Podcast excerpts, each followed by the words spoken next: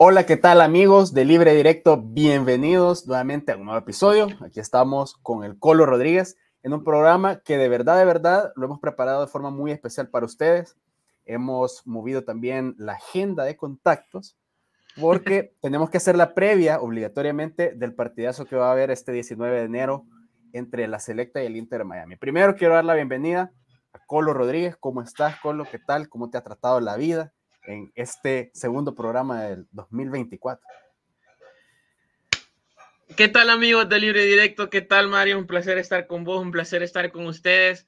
Bueno, lo que va de 2024, yo siento que ya de momento es todo mejor que el 2023 para mí, la verdad. Así que realmente creo yo que el año va arrancando de una bonita manera. No ha habido todavía ningún, ninguna debacle de momento. Así que bueno, un placer estar con ustedes. Por favor, los invito a suscribirse al canal, a darle like al video si les gusta, darle clic a la campanita para estar pendientes de cuando subimos nuevo programa o hacemos transmisión en vivo.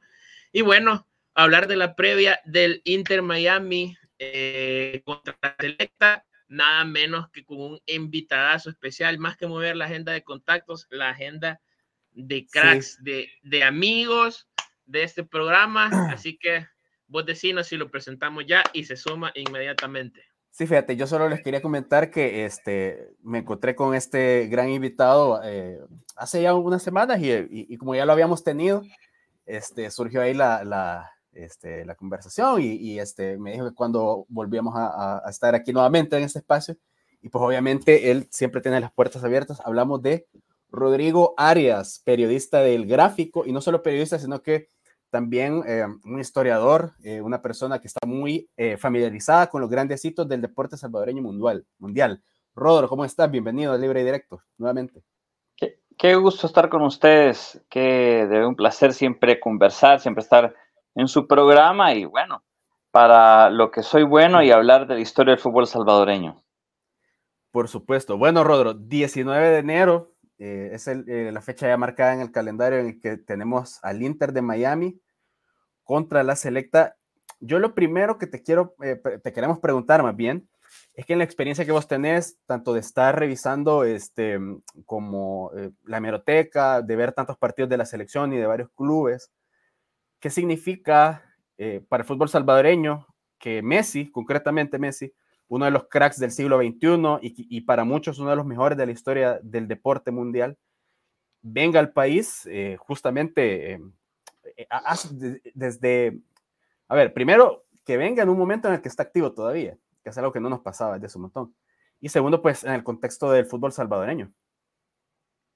No, para mí es súper importante. Creo que de Pelé, desde cuando vino Pelé en el 76, en el 66, perdón, eh, con Santos en esa época, creo que no había venido un crack. Vamos a ver, ¿quiénes son los grandes cracks de la historia del fútbol?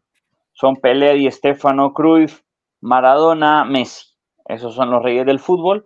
Eh, Cristiano, quizá para algunos entra Cristiano, Ronaldo, Zidane, pero Beckenbauer, pues de ese club solo había venido Pelé. Maradona vino, pero Maradona vino a un futbolito, no fue un partido, no fue un partido de fútbol 11 oficial, sino que fue un fútbol rápido. Así es que eh, desde Pelé, cuando vino en los años 60, no venía alguien así y hoy viene Messi y justamente después de ganar el Mundial, siendo vigente balón de oro, así es que significa muchísimo. Concreto. Este, y lo otro que también este, quisiéramos que nos dijeras es eh, justamente lo que se sabe hasta el momento de la Avenida de Pelé, porque realmente eh, ninguno de, nosotros estaba eh, con vida, digamos, nadie ah, tuvo chance de estar ese día en el estadio, yo solo he escuchado, digamos, anécdotas y cositas así, pero hasta el momento, digamos, ¿qué sabemos de cuando vino Pelé a El Salvador a jugar contra, contra la Alianza, ¿no? Con el Gran Santos de Pelé. Em, ¿Qué sabemos de, de, de, aquella visita como para poderla equiparar con la visita ahora de, de Messi, ¿no? Con el Inter de Miami, que es otro contexto diferente. No, yo creo de que eh, los equipos siempre buscan un beneficio económico cuando hacen giras y en los años 60 no había dinero de televisión, no había ley Bosman, no había grandes cadenas que pagaban millones a los equipos, entonces las giras mundiales eran en realidad por todo el mundo. Ahora las giras mundiales se limitan a mercados muy fuertes, Estados Unidos, Real Madrid, Barcelona van a Estados Unidos, van a China, eh, mercados, insisto, que son demasiado grandes donde cada amistoso le genera mucho dinero. Eh, entonces, en la época de Pelé, no había millones de derechos de televisión. Los equipos vivían de taquillas, vivían de eh, creo que había muy poca venta de, camisetas o, cosas por el estilo. Entonces, estas giras se hacían no solo en grandes mercados, también en mercados pequeños como El Salvador, Guatemala, Costa Rica. Así es que el Santo vino, vino en el 66, 16 de enero del 66 fue el, primer partido de Santos acá. Ahí vemos a, a Chamba Marión, el capitán de Alianza, con el Rey Pelé, y, por eso fue que vino el Santos, se le pagó un dinero, eh, vino acá, obviamente fue un negocio redondo porque el Estadio Mágico González se llenó y eh, ocurre lo que yo creo que puede ocurrir ahora, que venga gente de Guatemala, de Honduras, de Nicaragua, Costa Rica. En el 66 vino gente de todos lados para ver al Santos. Eh, el Santos jugó muchos partidos en Centroamérica en esa época, pero el único partido que perdió fue acá, y fue el 16 de enero del 66 contra Alianza en un partido que eh, yo todavía en, los 80 que crecía, se, se, hablaba de eso. O sea, el eco que causó ese triunfo de Alianza sobre el Santos fue permanente, fue de generación en generación. Eh, desde pequeño, insisto, yo sabía que los goles fueran de, de, la Bruja Verón y de Sepúlveda y que jugara Magaña, jugó el Príncipe Ruano, que fue el que marcó al Mágico Así es que hay, hay muchas anécdotas alrededor de ese partido y quedó en el folclore del fútbol nacional. Por supuesto. Sí, sí. Yo, yo igual, Rodro, eh, pues, al ver que viene el Inter de Miami, creo que todos nos hacemos la pregunta de, bueno, el Inter de Miami viene no, solo es Messi, viene Jordi Alba, viene Sergio Busquets, se suma Suárez. Entonces, podemos decir que es una constelación de, estrellas en activo, tal vez algunos ya no en su prime, pero ya han habido otros equipos que vinieron al Cuscatlán a realmente enfrentar a la selecta estando en su prime. Tal es el caso, por ejemplo, del Borussia Mönchengladbach. Entonces, eh, que, que, en aquel entonces creo que yo vino en calidad de previamente ser subcampeón de Europa. No estoy seguro si fue previo o ya como subcampeón de Europa, pero imagínate la, la magnitud de la envergadura de la calidad del rival que debe enfrentar la selección. ¿Podríamos decir que este Inter de Miami se equipara a ese equipo, tener esa clase de rival, o simplemente lo vemos como un equipo que viene a formar parte de un negocio y a, a traer parte del marketing a raíz de sus individualidades? No, lo del Borussia fue otra cosa. El, Borussia Mönchengladbach vino en julio del 76 ellos venían de ser campeones de la Bundesliga, ojo. Habían ganado la Bundesliga en el 76 y vinieron. Y al año siguiente. campeonato, ¿verdad? Exacto. 75, 76, 77 fueron campeones de la Bundesliga el Borussia Mönchengladbach. Eh, al año siguiente, en el 77, fueron subcampeones de Europa. Perdieron la final con Liverpool.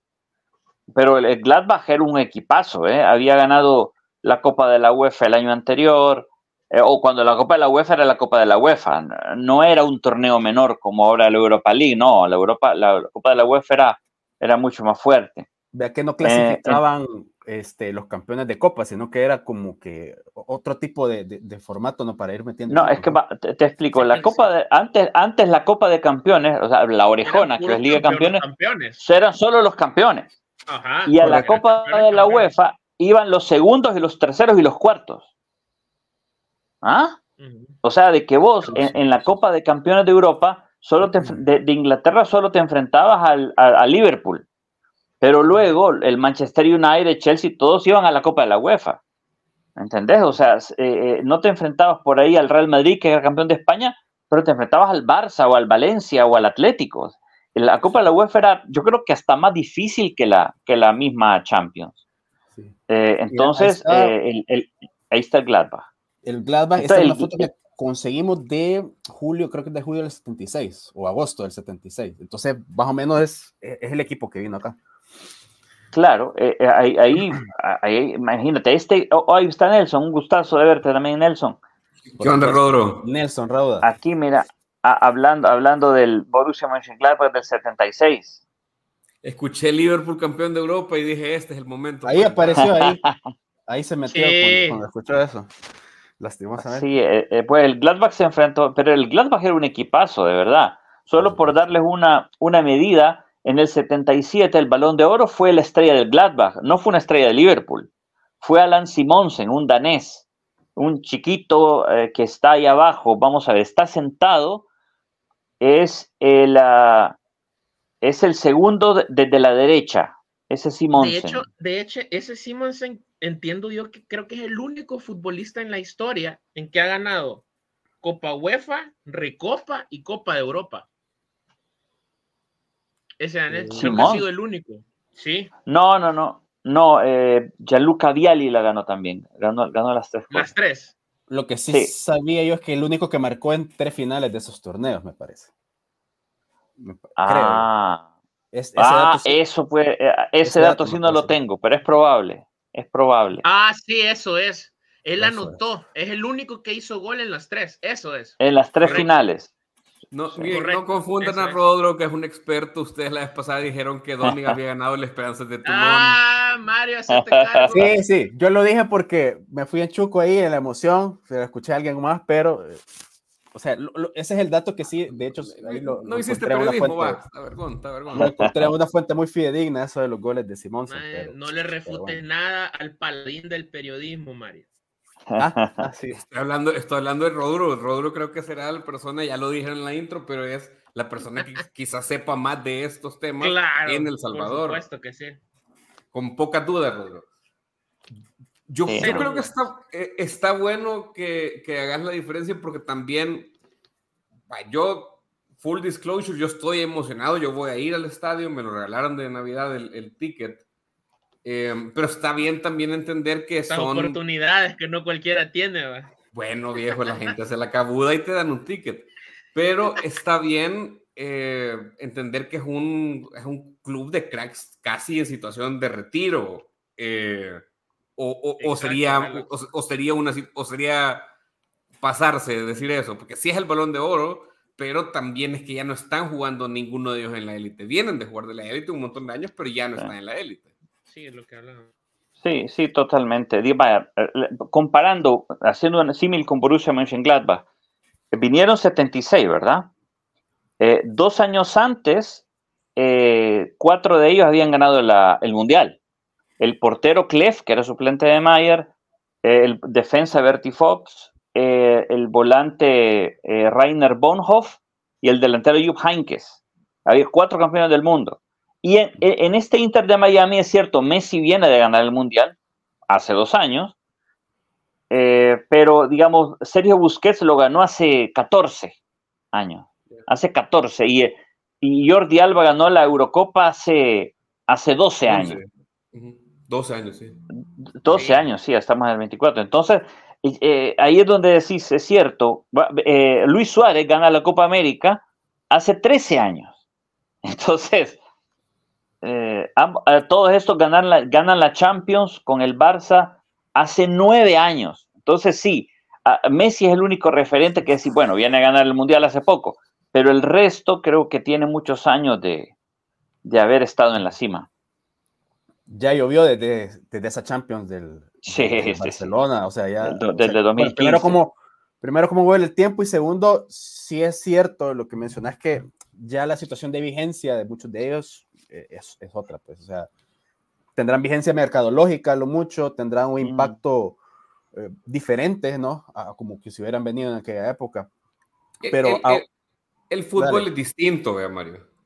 Sí, un fútbol distinto. Y de hecho, una de mis, inquietudes es si esta llegada de Messi al país va a tener el mayor impacto o mayor relevancia incluso que cuando vino en su momento Pelé o cuando vino el Mönchengladbach, que para mí son las dos grandes referencias de equipos eh, top que han venido. O sea, primero Gladbach por el momento en el que estaba y el Santos de Pelé, pues por Pelé, porque era el, es uno de los mejores de la historia Y, en, aquel entonces era el mejor futbolista del mundo y en su prime. Ajá.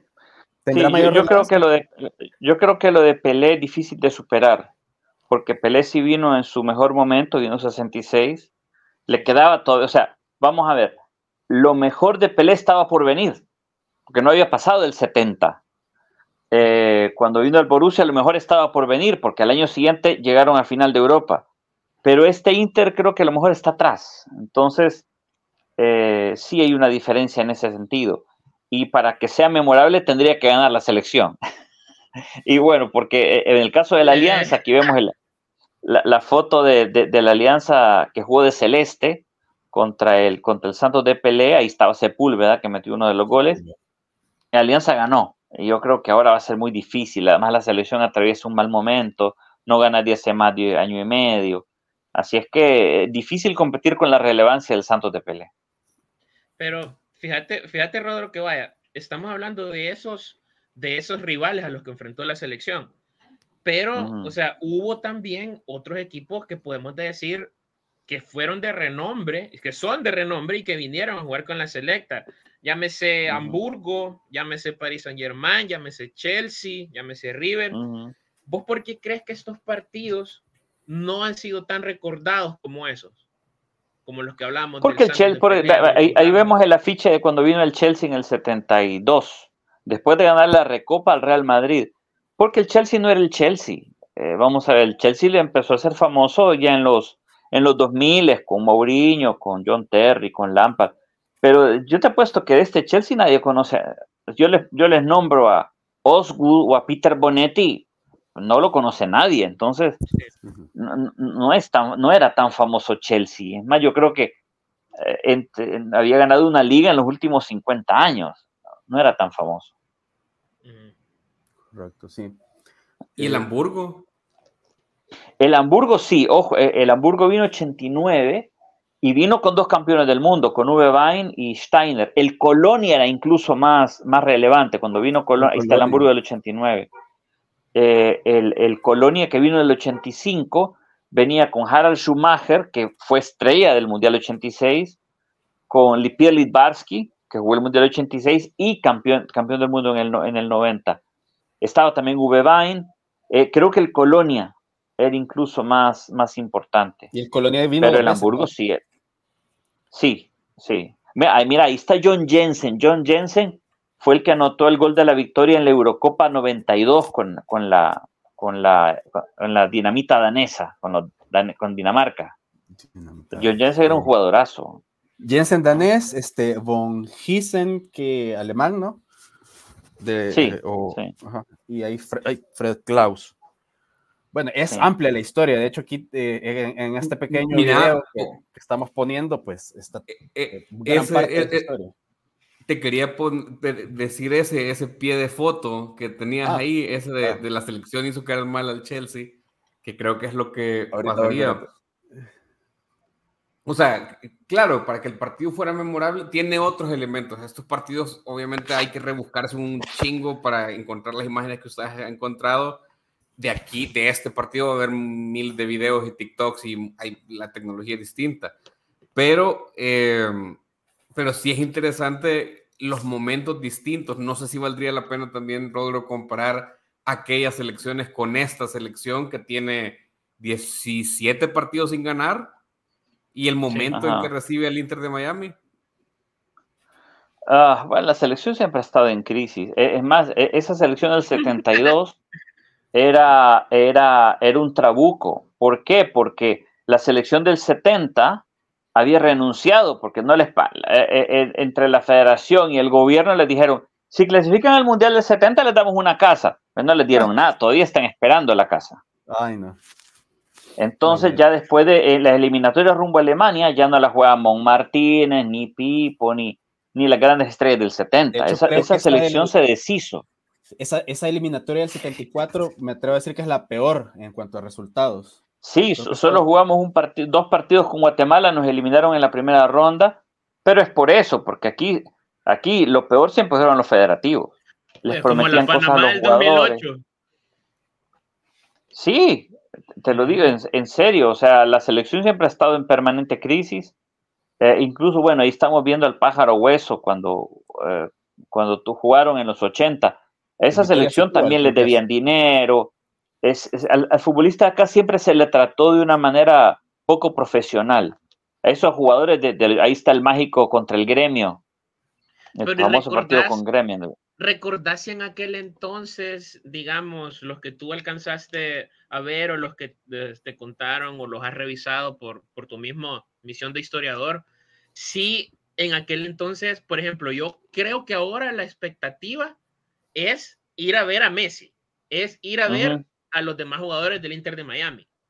En aquel entonces, digamos, la gente, por ejemplo, yo ahora me lo imagino y es, yo siento que el 90% va a ir de rosado y de negro con las camisas del Inter, no tanto apoyar a la selección. En aquel entonces yo pensaría, creo, que la gente iba con su camisa azul y blanco, iba a apoyar a la selección y de paso ver que se enfrentaban a esos rivales. ¿O estoy equivocado? Sí, pero, sí, pero era, cuestión porque no había acceso. O sea, el Paris Saint Germain, yo te aseguro que nadie conocía a nadie del Paris. Es más, hasta yo, ni siquiera yo me acuerdo quién jugaba en el Paris Saint Germain en el 82.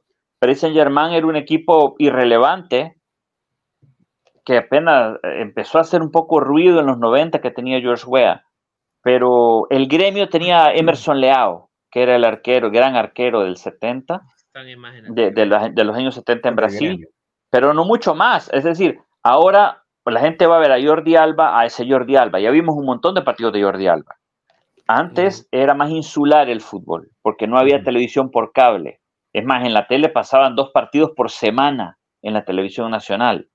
Entonces no había una saturación tan grande, entonces no conocías a la gente. Por lo tanto, ¿a quién conocía a la gente?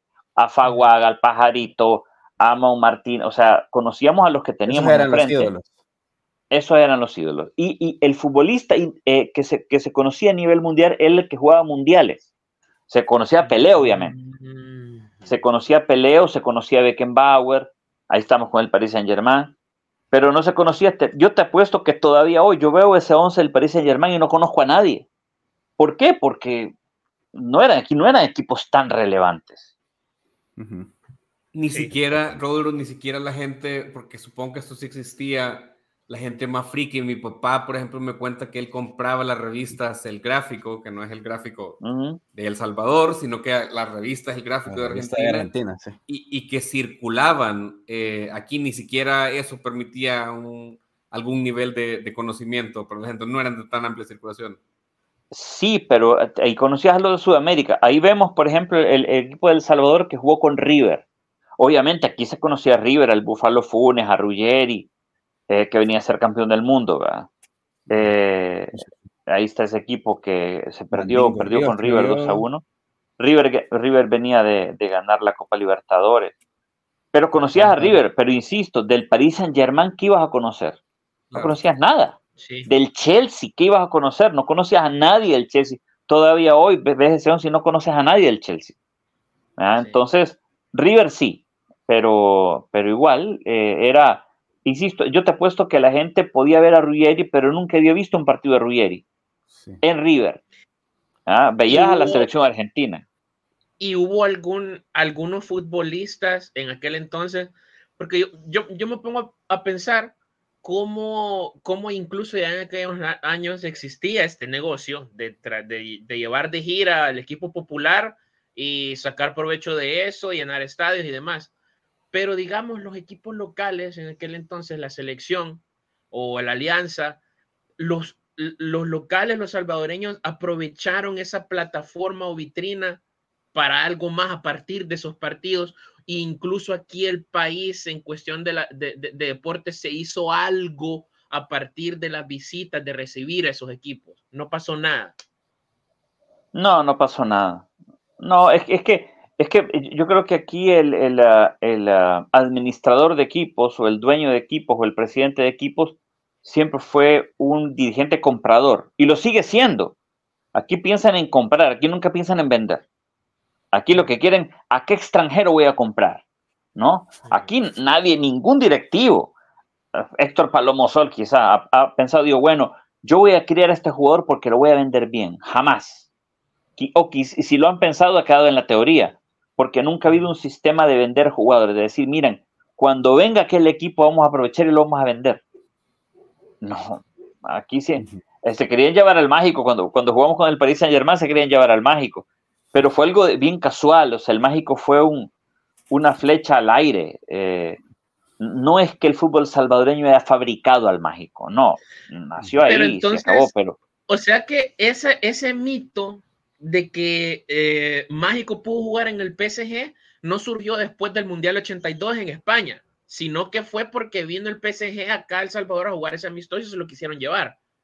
que, se lo que, se lo quisieran llevar también, también, menos es lo que me han dicho. Yo nunca vi un, al dirigente diciendo eso. No hay manera de probarlo, pero, mm. pero que sí, eh, yo sí, yo sí tenía de, de fuente de directivos que el Universitario de Perú lo quería comprar eh, al Mágico, en una gira que se hizo por Sudamérica. Eh, el Mágico sí, pero insisto, el Mágico era una flecha al aire, pero no es que se aprovechara esa constante roce con equipos extranjeros para vender jugadores. No, no, era un negocio y, y el dirigente aquí siempre se cree Florentino Pérez. Quiero, ¿a quién compro? ¿A quién compro? ¿A quién compro? Entonces, pero nunca a quién vendo. Jamás, nunca a quien vendo. O al que la IFI también, o, o la porta. Bueno, sí, no, se creen cataríes los, los presidentes de equipos aquí. Sí. Eh, de hecho, Florentino Pérez de bajo presupuesto. Como... De, hecho, es hasta el mundial que, que, se da. Florentino del subdesarrollo. que, que Siento que estás pensando en alguien, Rodro, pero no te voy a eh, pedir que lo digas. No quiere, no quiere decir no. Bien, eh, de estas visitas, ¿hay alguna anécdota que, que, tú sepas o que vos hayas vivido, de, sobre todo de lo que te tocó vivir, ¿no? Los 80, 90, de cuando vinieron algunos de estos clubes que a lo mejor la gente lo recuerda poco o que son eh, detalles que parecen anécdotas, pero que son clave para entender tanto el fútbol de aquella época como nuestra idiosincrasia como salvadoreños. ¿Hay algo que se pueda rescatar? Mm, eh, yo estaba muy, muy pequeño, ¿no? Yo lo vi como espectador, no cubrí ninguno de esos partidos. Creo que el último, eh, los últimos equipos que vinieron fue a inicios de los 90, pero, pero no, eh, vamos a ver, no me metí adentro a las anécdotas de, esos partidos, solamente lo que contaba, ¿no? Que el partido con Gremio, el Chelis Rugamos metió un golazo, que era tan, fue tan un bombazo tan potente que el pobre Leao quedó viendo estrellitas, pero eh, qué sé yo. Eh, bueno, cuando vino el Santos de Pelé, que la alianza se reforzó con gente, la Bruja Verón, que era de Estudiantes de La Plata, y que él jugaba, eh, el estudiante andaba una gira por Centroamérica, por eso la Bruja Verón juega con Alianza. los antialiancistas dicen que la Alianza prestó como ocho jugadores, no. fueron dos refuerzos en la titular, fueron la Bruja Verón de delantero y el Príncipe Ruano de, de FAS. Y de ahí entró un mexicano Juárez, creo que de suplente, pero no, en la Alianza, la mayoría fue, fueron jugadores de, del mismo equipo. Sí. De la mano de Hernán Carrasco, ¿no? Que básicamente. Sí, Hernán Carrasco. Fue él quien, quien ideó ese partido, ¿no? Para, para, para poderlo enfrentar al Santos. Sí, no, y la Alianza no había ganado nada en ese entonces. Fue en enero del 66, antes de la primera liga de Alianza. Eh, fue, Alianza incluso no tenía que era arrastre popular que tenía después. Era, era el emergente. quedó campeón de CONCACAF, ¿verdad? Quedó campeón 66, 67 en liga y 68 de CONCACAF. Pero era un equipo que apenas iban haciendo y le gana al Santos de Pelé. Fue, creo que a partir de ahí Alianza se transformó en otra cosa. Nacer grande. Sí, sí. Nacer y crecer con, cariño. A, los no les gusta, pero ¿qué vamos a Pero ¿sabes qué, Rodro? Fíjate que yo, si algo me he fijado yo, es que todos los, hablando? todos los equipos de nuestra liga, afortunadamente, y es algo que a mí me gusta como, como remarcarlo, es que todos tienen ese mito de haber jugado contra un equipo grande y haberles ganado o haberles hecho partidos, ¿no? El FAS, por ejemplo, se habla del partido con Olimpia, Águila, eh, quizás de Águila me cuesta un poquito encontrar algo en, la memoria, el Firpo cuando se habla de, de lo de Juventus, eh, creo que en ese mito. Campeón de, América ganando un torneo de apertura, por ejemplo, en el estadio de Cuscatlán lleno. Vaya, pero yo creo que esos mitos eh, cuando han venido estos equipos grandes, que han prestado jugadores, que, han, que les hemos hecho goles eh, estrambóticos, e, está un poco de esa construcción de, del fútbol salvadoreño, de las leyendas, y, creo que eso ha ayudado un poquito a sostener em, lo que ahora son marcas, ¿no? Eh, el FAJ, el AILA, la Alianza, el FIRPO. Sí, sí, total. yo creo que a, los aliancistas les encanta recordar el, lo del FIRPO, te lo digo, lo del FIRPO para mí el mito de la Juve es tremendo. ¿no? Eh, ganarle a la Juventus en Los Ángeles. Eh, imagínate eh, que ya había una diferencia enorme. No fue acá, fue, fue de visita. Y hacerlo, hacerlo en, esa época, lo de Firpo es tremendo. Lo de Faz también, ¿eh? Aquella final con el Olimpia, que fue un 3 a 3 en el Cujatlán, Cujatlán lleno, Copa Interamericana. el Olimpia había sido, era campeón del mundo en ese entonces, había ganado el Mundial de Clubes Así es que no era, no era tan fácil. Dos goles de Casadei. paraguayo para los que no. Ah, claro. el, el Olimpia Paraguay. Campeón del Libertadores que le ganó la final a Boca y después le gana, la Copa Intercontinental. Así es que el Olimpia era un equipazo. Correcto. Mira, yo solo tengo la, la, la, duda porque ahora que estamos hablando de estas grandes estrellas, estos jugadores que han venido al país, algunos con más o menos cartel, eh, solo como por el, hecho contemporáneo, ¿qué hace por Rodro de este run run que hay sobre que, la, que Messi no venga o, eh, o, ese tipo de cosas? ¿Por qué nos cuesta tanto hoy en día creer que sí va a venir, que, que está confirmado, que entiendo que en estas cosas hay incluso contratos que, que, que, juegan con eso? ¿Por qué crees que hay como ese interés por decir va a venir, o sea, no va a venir o va a jugar cinco minutos, lo que sea? Igual si juega cinco minutos es una pretemporada, tampoco no espero que juegue 90 minutos. No, eh, eh, dos cosas. Primero que el fútbol siempre tiene eh, imprevistos, no puedes garantizar nada. Recuerdo que cuando iban a jugar a Argentina, El Salvador en el 2014, en la época de Roca, hubo un amistoso y Messi se lesiona el partido anterior. No, no, jugó contra la selección del Salvador. el fútbol tiene, tiene esto. Y lo otro es que somos bien negativos. Nosotros somos negativos y tóxicos. Ya, ya, por, ya por cultura no, no va a venir, somos negativos. Eh, y más con la selección, que ahorita estamos en época de, quejas y, y, y, quejas y críticas. Y, eh, vende más la crítica y la queja que, el optimismo ahora. Rodro, Rodro, vos cómo quisieras, qué escenario, cómo quisieras que se diera el partido, cuál es el escenario que, te que, que, que quisieras que pasara y cómo crees que, se, que va a ser el desarrollo del partido. ¿Cómo quiere? Pues yo quisiera que la selección jugara bien y que, el estadio se llenara, que jugara Messi, obviamente, que al menos juegue un tiempo, eh, y sobre todo que no sea. Eh, para mí, lo mejor que podría pasar es que el ambiente sea bueno, porque la selección ahorita eh, está causando tanta antipatía que muchas veces cuando el ambiente está así, que tenemos mucho de no ganar, a veces mucha gente llega a silbar, llega a insultar y, y eso ya hace la experiencia totalmente eh, negativa y desagradable. Ojalá que, obviamente, imagínate el Inter nos mete seis, tampoco va a haber mucha alternativa, creo que va a haber un ambiente desagradable, pero ojalá que el partido sea competitivo, si el partido es competitivo y la gente llega a, disfrutar del show, creo que eso beneficiaría. Y ojalá que, que, si, que si perdemos no sea por mucho. Coincido. Sí, eso sí. Unos, tres que meta el Inter y, que el Salvador golee. o sea, uno. Show, show. 3 a 1 estaría bien.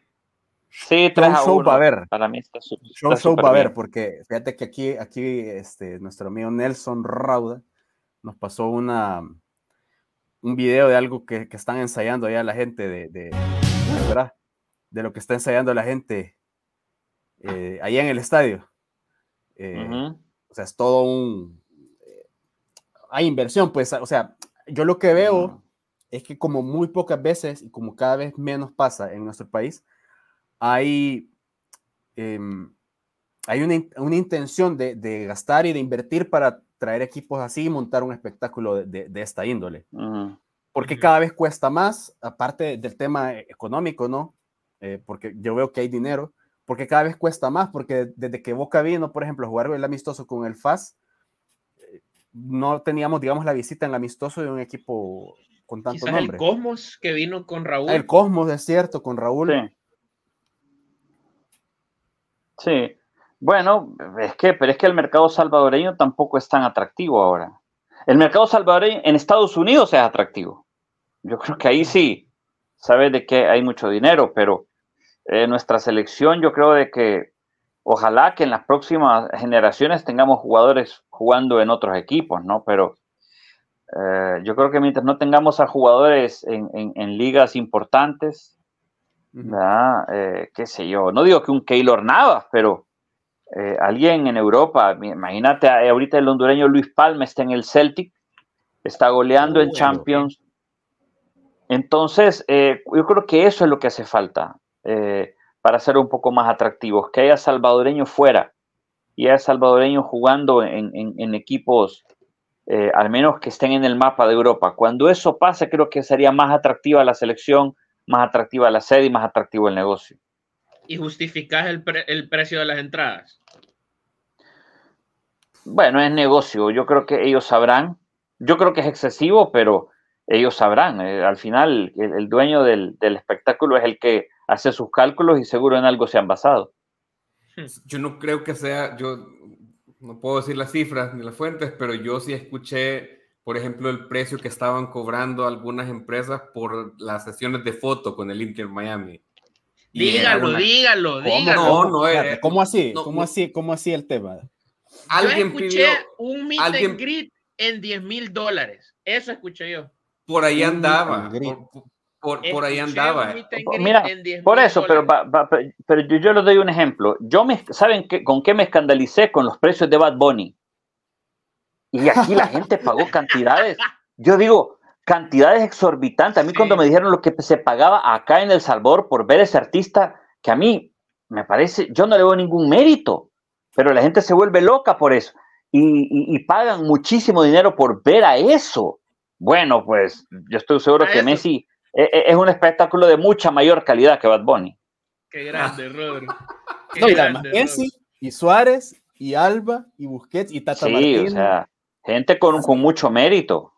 La verdad que Es, sí. es decir, La estamos claros que que no lo está trayendo nadie por hacer una obra de caridad, es Claro, un negocio, claro, Pues es- sí. eh, claro.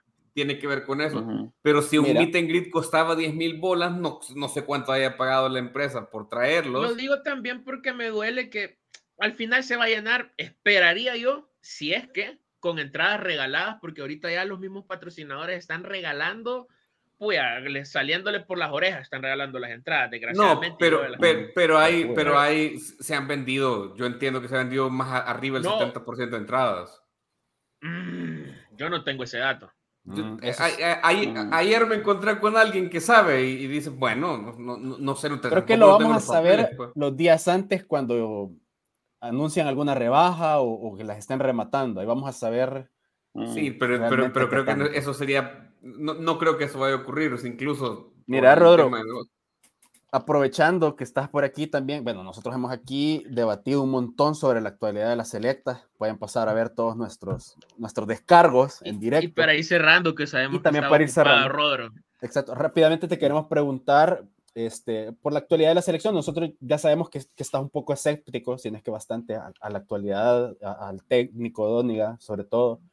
Para vos, ¿cuál crees que va a ser el, el obstáculo más grande o el desafío más grande que va a tener este año el nuevo seleccionador con esta selecta?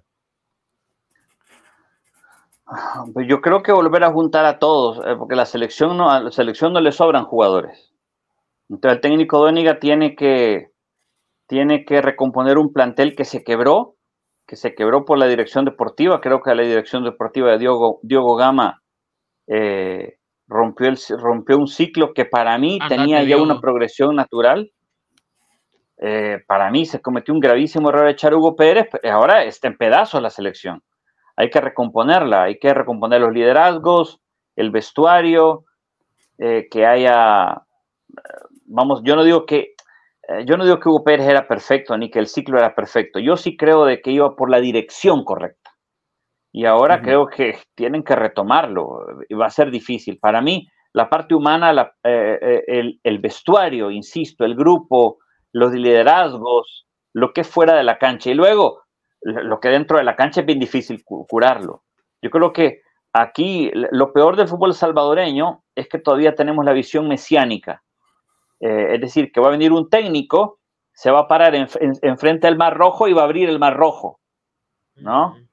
Y eso es mentira, ese es un mito, ese es una, eso de verdad es una tontería en la que hemos vivido por años, añorando a Milovan y a un montón de técnicos que no hicieron la diferencia. Para mí esa es una, de verdad, yo creo que tenemos que despertar algún día y entender que no es el técnico, que aquí puede venir Pep Guardiola y no nos vamos a clasificar al Mundial mientras no tengamos jugadores mejores, que sean profesionales, que se alimenten bien y que no estén armando chupas en las concentraciones. Ahí es donde vamos a progresar. Enrico, eh, miren, este, yo, eh, yo, yo, quiero, creo que es un buen punto ese para cerrar, porque yo no, eh, yo estoy convencido de algo, eso no es un problema del fútbol salvadoreño, es un problema del país. Nos encantan los caudillos y nos encantan las soluciones mágicas de un hombre al frente, pero ya cuando yo me meto en esos temas me dicen que me calle y que no sé qué, entonces lo, lo, lo, pienso dejar así. Muchísimas gracias, Rodro, muchísimas gracias por tomarte el tiempo, por repasar los grandes equipos que han venido aquí. Ojalá que se nos dé bien, eh, pensando esta semana cómo la selección Salero, ah, salero, tiene que haber, tiene que haber. salero, tiene que haber salero. Vaya, pero, primero Rodro, primero Rodro. solo quiero decir Pronóstico. solo quiero decir que ojalá que la selección retome un proyecto que le permita traer a los jugadores de la calidad que, por ejemplo, la selección femenina está trayendo. Samantha Fisher, que juega en primera de Estados Unidos, que es un gran prospecto. Nosotros tuvimos ese papel, trajimos a los Roldán y a los Zabaleta de turno y, eso creo que estamos lejos. Salero, ¿cómo queda ese partido de Inter Miami? El Salvador finalmente se rompe el maleficio salvadoreño de 14, 15 partidos sin ganar. Rodro. Yo creo que, yo creo que perdemos 3 a 1. 3 a 1. ¿Y el gol de nosotros quién es? Nelson, Bonilla, Nelson, Nelson Bonilla. Nelson Bonilla. Puta viejo, los Nelson golean, viejo. Eh. Ah, bueno. No, no, no. Ah, Yo ya no pienso opinar. Ya no, dale, dale, hoy va vos, hoy va vos. No, no, no. Que salero, salero, ya. Pierde El Salvador. Mm, yo coincido, 3 a 1. 3, a 1. Creo que se van a piar. 3 a 1. Sí, yo 3 a 1 también. Vaya, eh, necesito Rauda. Quiero su salero. 4 a 1 creo que va a ganar el Inter Miami por una razón. Creo, creo que estás lidiando con gente hiper competitiva y que Luis Suárez va a querer golear si tiene minutos. Eh, sí, es su primer partido de pretemporada, pero esta gente no entiende de eso y creo que van a querer exhibirse, creo que van a querer ir agarrando ritmo para la competencia. Eh, igual no estaría mal, pues, o sea, con que El Salvador meta un gol me conformo y con ver jugar a Messi en el sagrado pasto del Estadio Cucatlán. Va, está bien. Yo, yo me voy a mojar con un 2 a 2. Messi va, a ser, Messi, Messi va a ser uno de tiro libre. Ojo, Messi de tiro libre. Imagínate lo que dice. No, Mario, es increíble. Messi tiro libre. Y Leo Mengíbar, Leo Mengíbar marca su primer gol con la selecta. Puta madre. Así, así. Yo creo que Mario, Mario él quería vender el Lío versus Leo. Eso es lo, es lo que creo que quería. Es el titular que querés, la gran cabrón. Eso quería hacer. Qué gran. no, y se lo va a llevar a todos de media cancha como el gol con el Chalatenango, va. Soñar, soñar no cuesta nada. Soñar no cuesta nada. bueno, así, así creo yo, tenemos que cerrar este programa de Libre Directo. Muchas gracias nuevamente, Rodro por eh, aportarnos tus conocimientos, por acompañarnos y también regalarnos tu pronóstico y tu análisis. Un gusto estar con ustedes como siempre. Nos vemos a la próxima. Gracias, Rodro. Y amigos, no olviden este, suscribirse al canal. Estamos ahí con todo, subiendo contenido. También seguirnos en nuestras redes, Instagram, estamos en, en X, en TikTok también subimos cosas interesantes de vez en cuando. Y si va un día en la calle y no tiene cómo sostener el teléfono, podcast de Spotify, Google, Apple, cualquier podcast que se haga de aquí en adelante. Así que estamos ahí. Muchísimas gracias. Gracias. Hasta luego. Gracias, Rodro. Nos vemos.